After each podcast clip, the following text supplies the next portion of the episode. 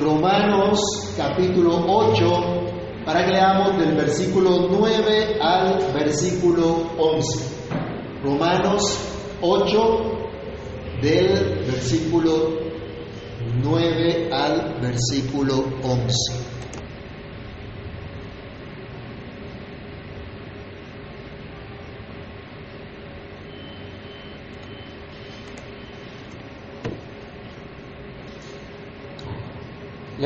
Todos a una sola voz. Mas vosotros no vivís según la carne, sino según el Espíritu, si es que el Espíritu de Dios mora en vosotros.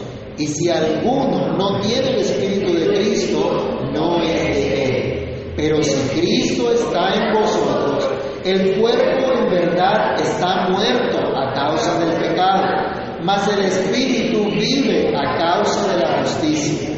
Y si el espíritu de aquel que levantó de los muertos a Jesús mora en vosotros, el que levantó de los muertos a Cristo Jesús vivificará también vuestros cuerpos mortales por su espíritu que mora en vosotros. Amantísimo Dios y Padre que estás en los cielos, damos gracias por tu palabra, por esta buena nueva que tú nos das el día de hoy, Señor, por alegrar nuestros corazones con tu palabra por llenar de gozo, de esperanza nuestras vidas con tu palabra. Quieras tú, Señor, prosperar en tu palabra en lo que la has enviado, quieras bendecir tu palabra para que sea de edificación, exhortación y consolación para cada uno de nosotros. Señor, que se cumpla el propósito con el cual tú has enviado tu palabra en medio nuestro, para tu gloria y para tu honra. En Cristo Jesús oramos y te damos muchas gracias, Señor. Amén y amén. Pueden tomar asiento, hermanos. Cuando los apóstoles, conocidos como hijos del trueno, ¿se acuerdan? Marcos 3:17, Jacobo y Juan se vieron ultrajados y vieron ultrajado a su Señor. ¿Qué pasó aquí que está muy alto? Vieron ultrajado a su Señor, que era el mismísimo Hijo de Dios, por unos viles samaritanos que, como vieron que iban hacia Jerusalén, no quisieron darles paso, no quisieron recibirlo en sus aldeas. Estos hijos del pueblo le dijeron al Señor, ¿quieres que mandemos que descienda fuego del cielo como hizo Elías y los consuma? Entonces, ¿qué pasó? Dice que volviéndose el Señor los reprendió y les dijo, vosotros no sabéis de qué espíritu sois, porque el Hijo del Hombre no ha venido para perder las almas de los hombres, sino para salvarlas. En estos días tan convulsionados, yo debo confesarles, hermanos, que he querido actuar como estos hijos del trueno. Y con vergüenza tengo que escuchar las palabras del Señor que dice, no sabes de qué espíritu sois, no sabes cuál es tu llamado y tu propósito. Y creo, hermanos míos, que vivimos un tiempo en el cual es muy necesario que recordemos de qué espíritu somos. Que recordemos cuál es el llamado que Dios nos ha hecho, cuál es el propósito que Dios nos ha dado. Es tiempo que recordemos lo que nos enseña la Escritura, que no es con fuerza, y no es con ejército, sino con el Espíritu de Dios que podremos atender nuestro llamado, que podremos hacer lo que es bueno, lo que es agradable delante de Él. Desde la semana pasada comenzamos a reflexionar en los versículos inmediatamente anteriores al texto de hoy, que somos del Espíritu de Dios. Y decíamos, somos del Espíritu y no de la carne, para estar dedicados a pensar en las cosas de la carne, esto es, la vieja naturaleza que se mueve en dirección al pecado y que solo conduce a la muerte, estando enemistados contra Dios, como todos aquellos que están hoy día sin conocer, sin entregar su vida a Cristo, están enemistados contra Dios. Pero nosotros veíamos, nosotros no somos de la carne, sino del Espíritu. Nos dedicamos ahora a las cosas del Espíritu, a las cosas que agradan a Dios y por lo tanto nos conducen a la vida y a la paz. Esto es lo que tiene todo aquel que conoce a Dios, vida y paz. Esto es lo que viven todos aquellos que siguen a Jesucristo, en quienes habita el Espíritu de Dios. Avanzando entonces en nuestra segunda parte en esta reflexión, debemos considerar que al ser del Espíritu de Dios, vivimos según el Espíritu por la justicia de Cristo y viviremos eternamente por el Espíritu de Cristo. En ese orden de ideas comenzamos diciendo, vivimos según el Espíritu.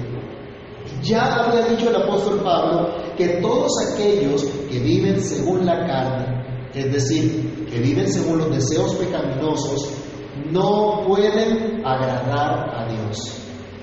No quieren hacerlo, pero tampoco pueden hacerlo, tampoco tienen la capacidad. Los creyentes que estaban en Roma vivían en un mundo rodeado de pecado, en un mundo rodeado de paganismo. Había tensión por todos lados, había injusticia por todos lados, había un gobierno que si bien daba ciertas garantías, era en realidad un gobierno que propendía por una filosofía pagana. Yo les pregunto, ¿qué tanto ha cambiado el mundo? ¿Qué tanto ha cambiado? ¿No se, no se parece algo a lo que estamos viviendo hoy día?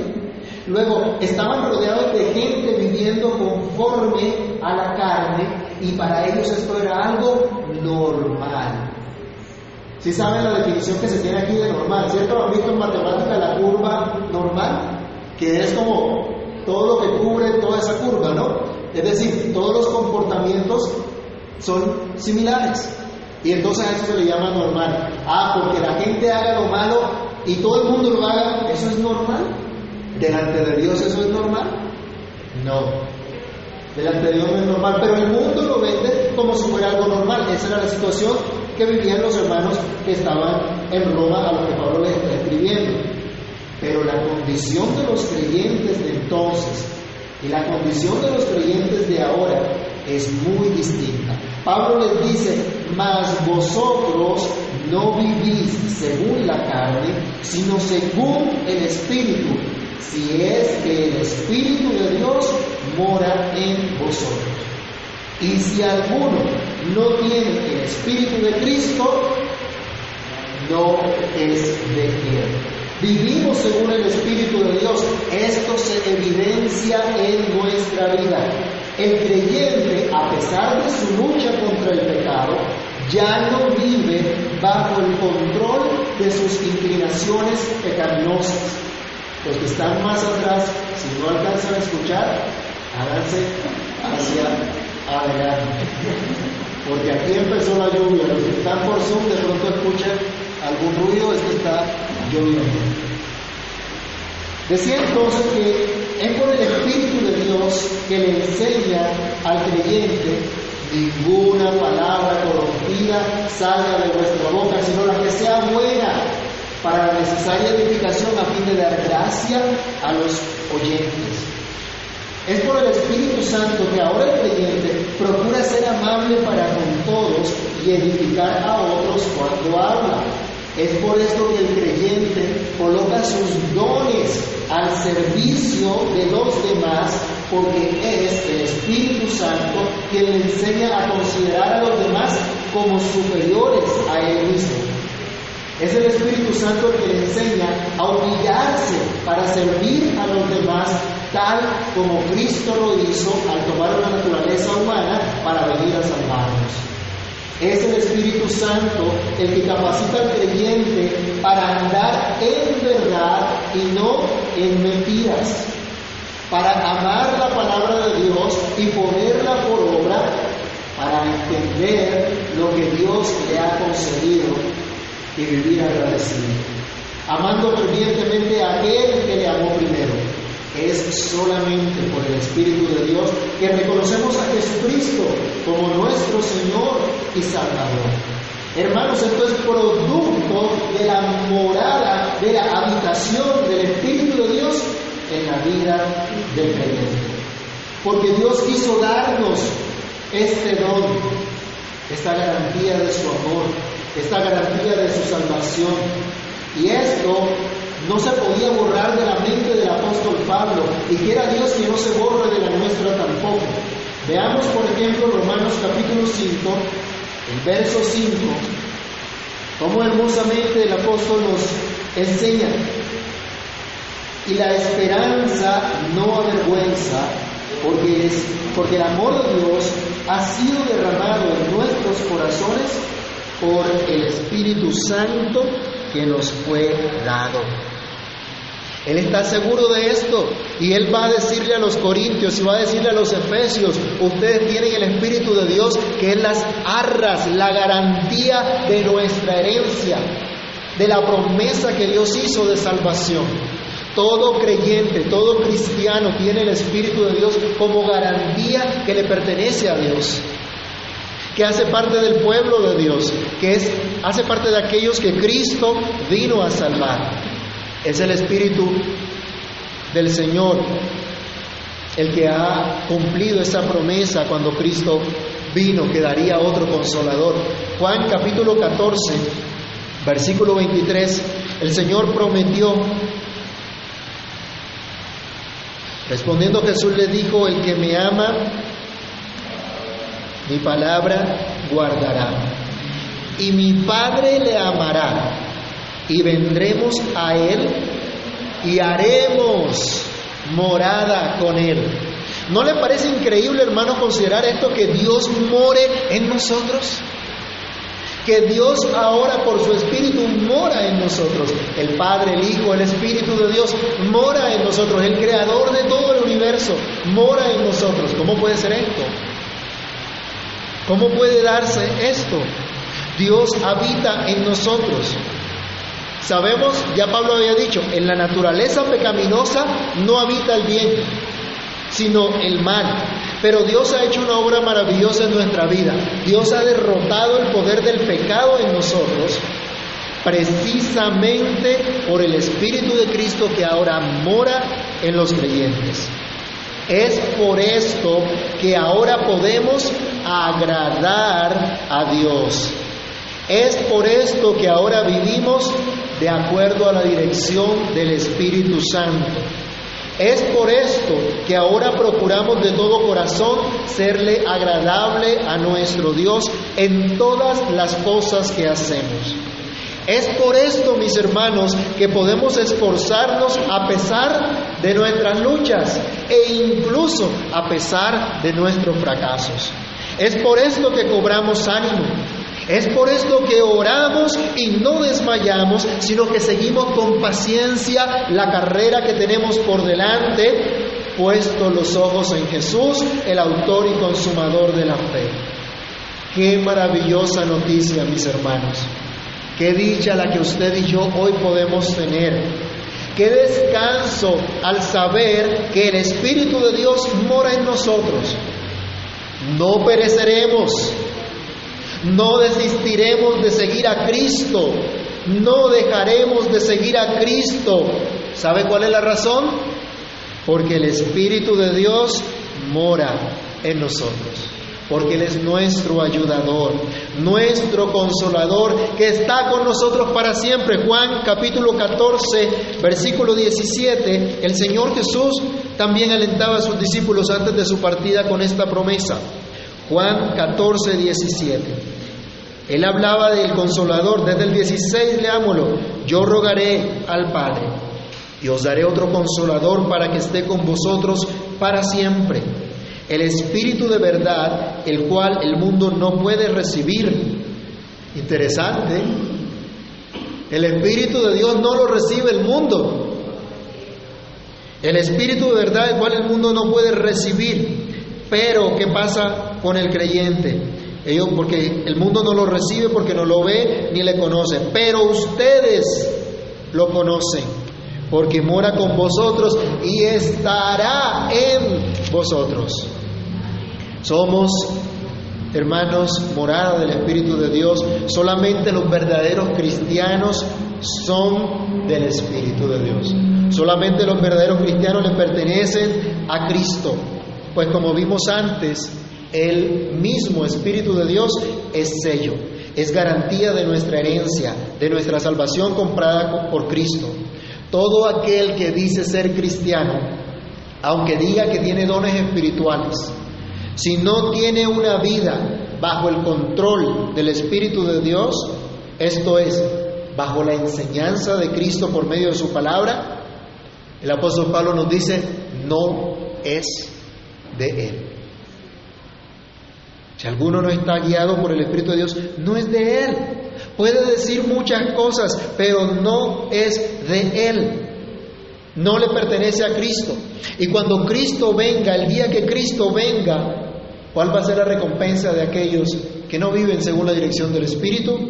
Les dirá, apartados de mí, malditos, al fuego eterno preparado para el diablo y sus ángeles. ¿Les parece duro? ¿Les parece terrible?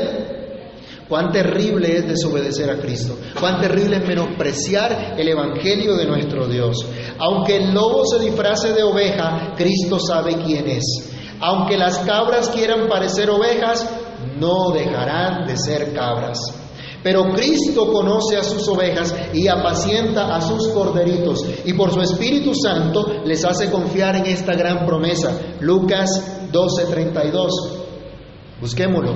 Lucas capítulo 12, versículo 32.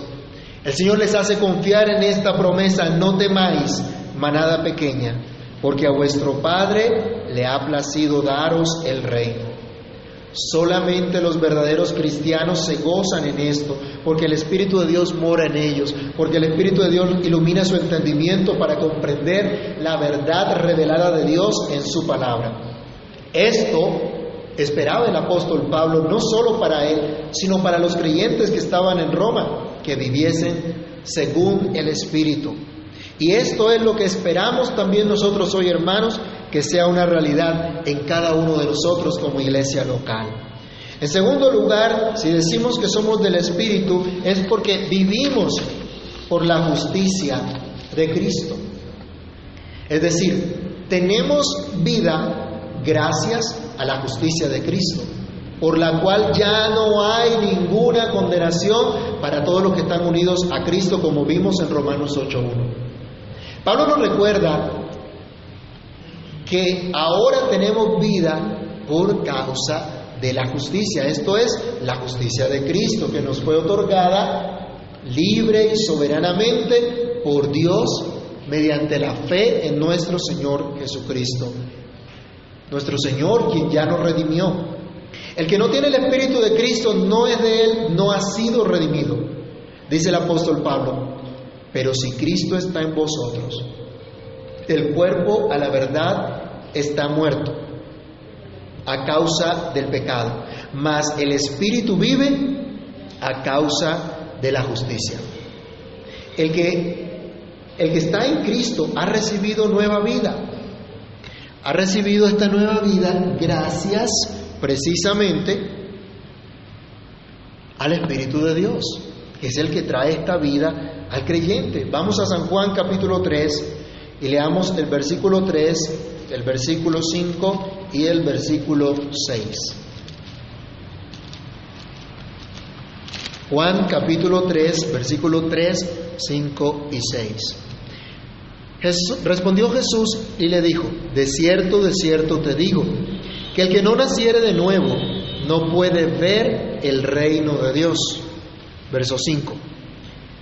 Respondió Jesús, de cierto, de cierto te digo, que el que no naciere de agua y del Espíritu no puede entrar en el reino de Dios. Lo que es nacido de la carne, carne es, y lo que es nacido del Espíritu, Espíritu es. Ahora el creyente tiene vida nueva, gracias a la muerte y la resurrección de nuestro Señor Jesucristo. Esto también lo enseñó Pablo en el capítulo 6 de Romano, que ya hemos estudiado, el verso 5 al 8, que estamos unidos a Él en una muerte como la suya y lo seremos también en una, en una resurrección como la suya. Ya nuestro Señor Jesucristo pagó el rescate por nosotros y ahora vive en nosotros por el Espíritu que nos ha dado, como leíamos en Romanos 5.5. Ya Pablo nos ha enseñado que la verdadera justicia es la que Dios revela desde el cielo por medio de la fe en Jesucristo. Es la única justicia que nosotros podemos esperar, podemos tener, podemos confiar al creer en el Evangelio. Lo demás no es justicia. No habrá justicia. Cristo pagó en la cruz por nuestros pecados, cumpliendo así con todas las exigencias de la ley de Dios, muriendo en nuestro lugar y otorgándonos su justicia. Este es un hecho ya realizado. Todos los que somos de Cristo podemos estar plenamente seguros que somos del Espíritu de Dios, que vivimos por la justicia de Dios en Cristo, quien ya nos redimió, aunque todavía esperamos la redención de nuestro cuerpo. Vayamos a Romanos 8, 23. Romanos 8, 23.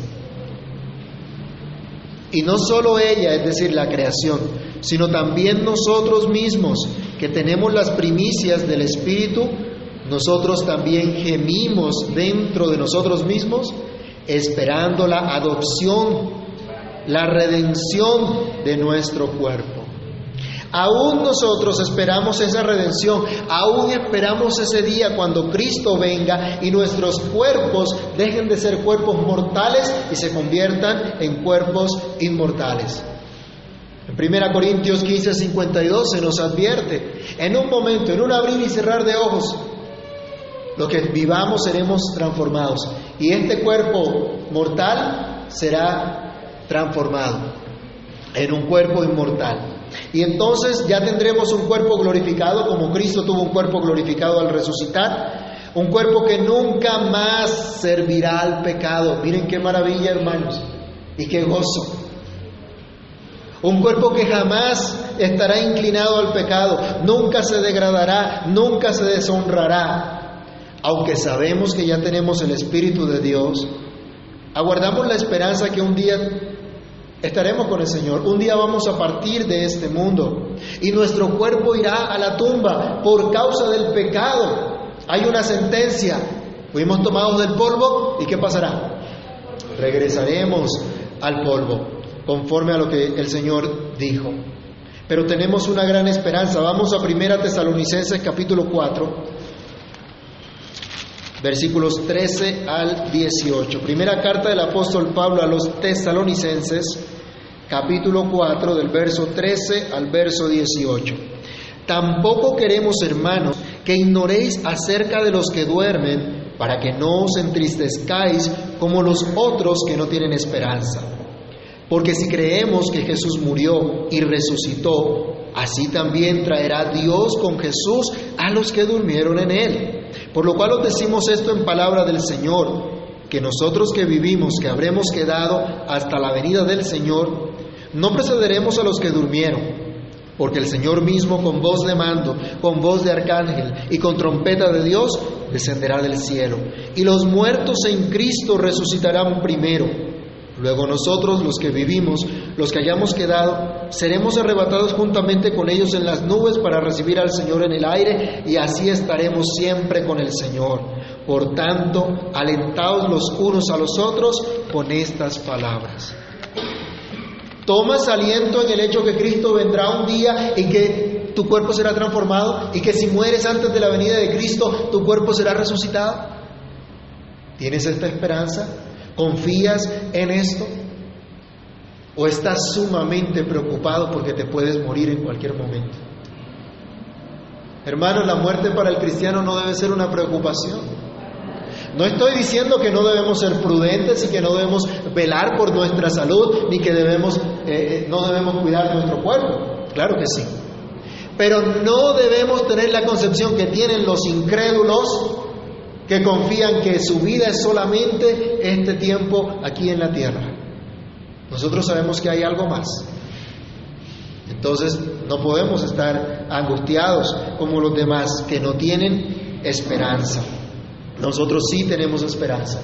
Todavía esperamos ese día, como dice ese viejo himno, en que cara a cara veremos a nuestro Redentor, en que cara a cara veremos a aquel que entregó su vida por nosotros el día en que despertaremos a su semejanza, aunque ahora nuestro cuerpo externamente se va desgastando, aunque ahora nuestro cuerpo tenga que incluso un día morir.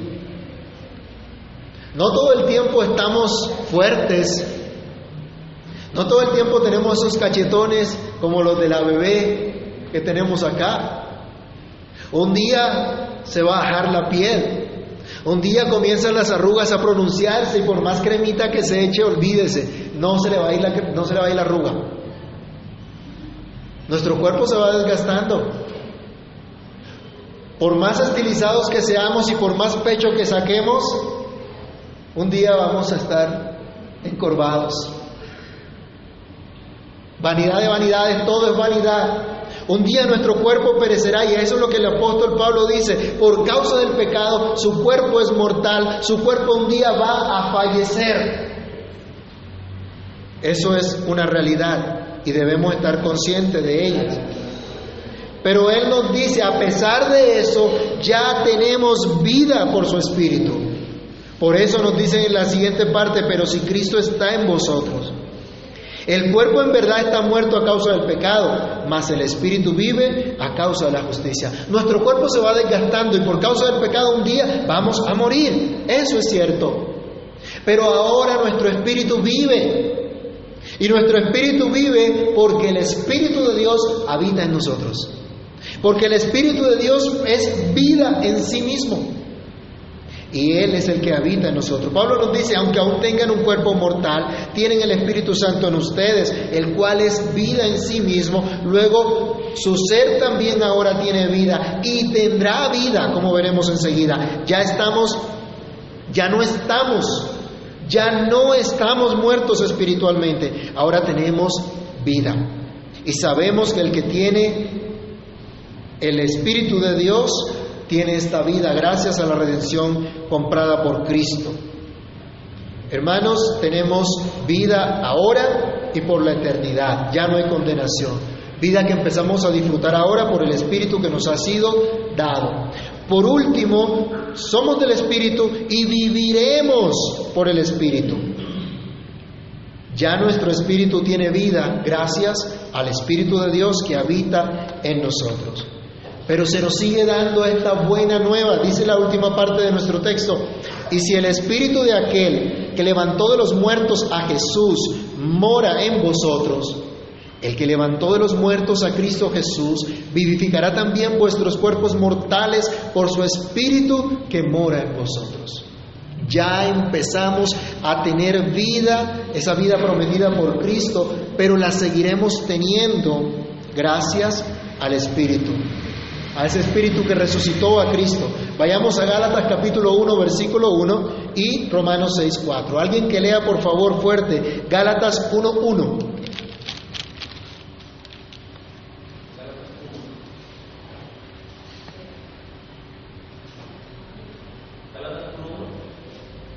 Pablo, apóstol, no de hombres ni por hombres, sino por Jesucristo y por Dios el Padre que lo resucitó de los muertos.